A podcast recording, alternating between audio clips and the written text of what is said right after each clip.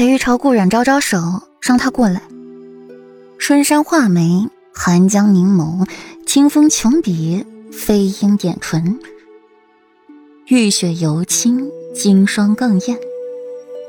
顾然不由得看花了眼，一时为色所迷，忽略掉裴玉眸底的红色，呆呆的靠近他，直到裴玉一把拉入了怀里。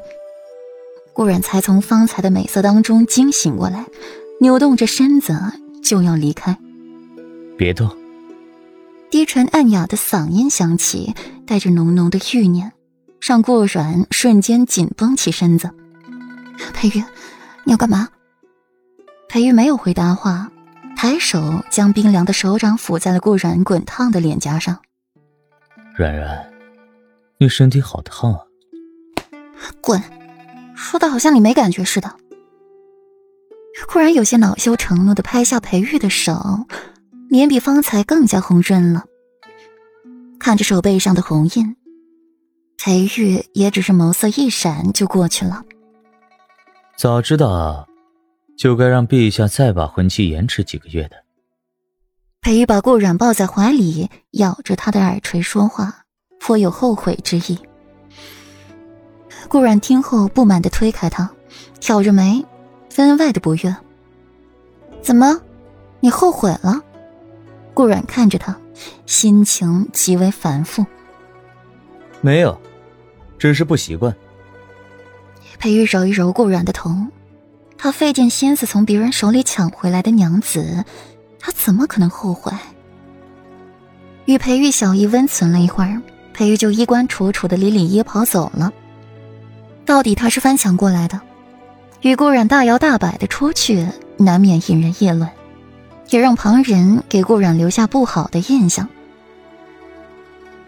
顾然躺在床上，扯过微乱的衣服，揉一揉发晕的脑袋，站起来，把床单被褥全部撤下，再打开床板上的暗格，看到里面放着的东西，凤眸熠熠生辉，顾盼潋滟，唇角高高的扬起。眉眼间妖娆绝色，妖冶如画，浑然天成。俯身拿起一本小册子，上面的字密密麻麻，看着着实令人头疼。凤眸微闪，朱唇再起。既是如此，不如都烧了吧。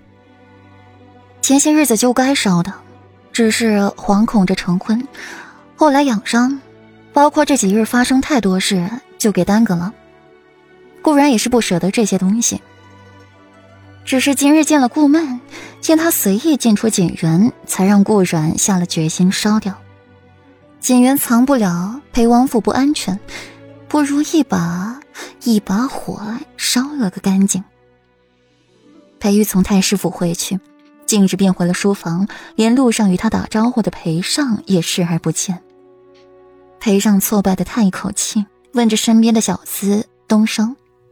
哎，言儿这几日怎么样了？东升把头埋得很低，避重就轻。少夫人很好。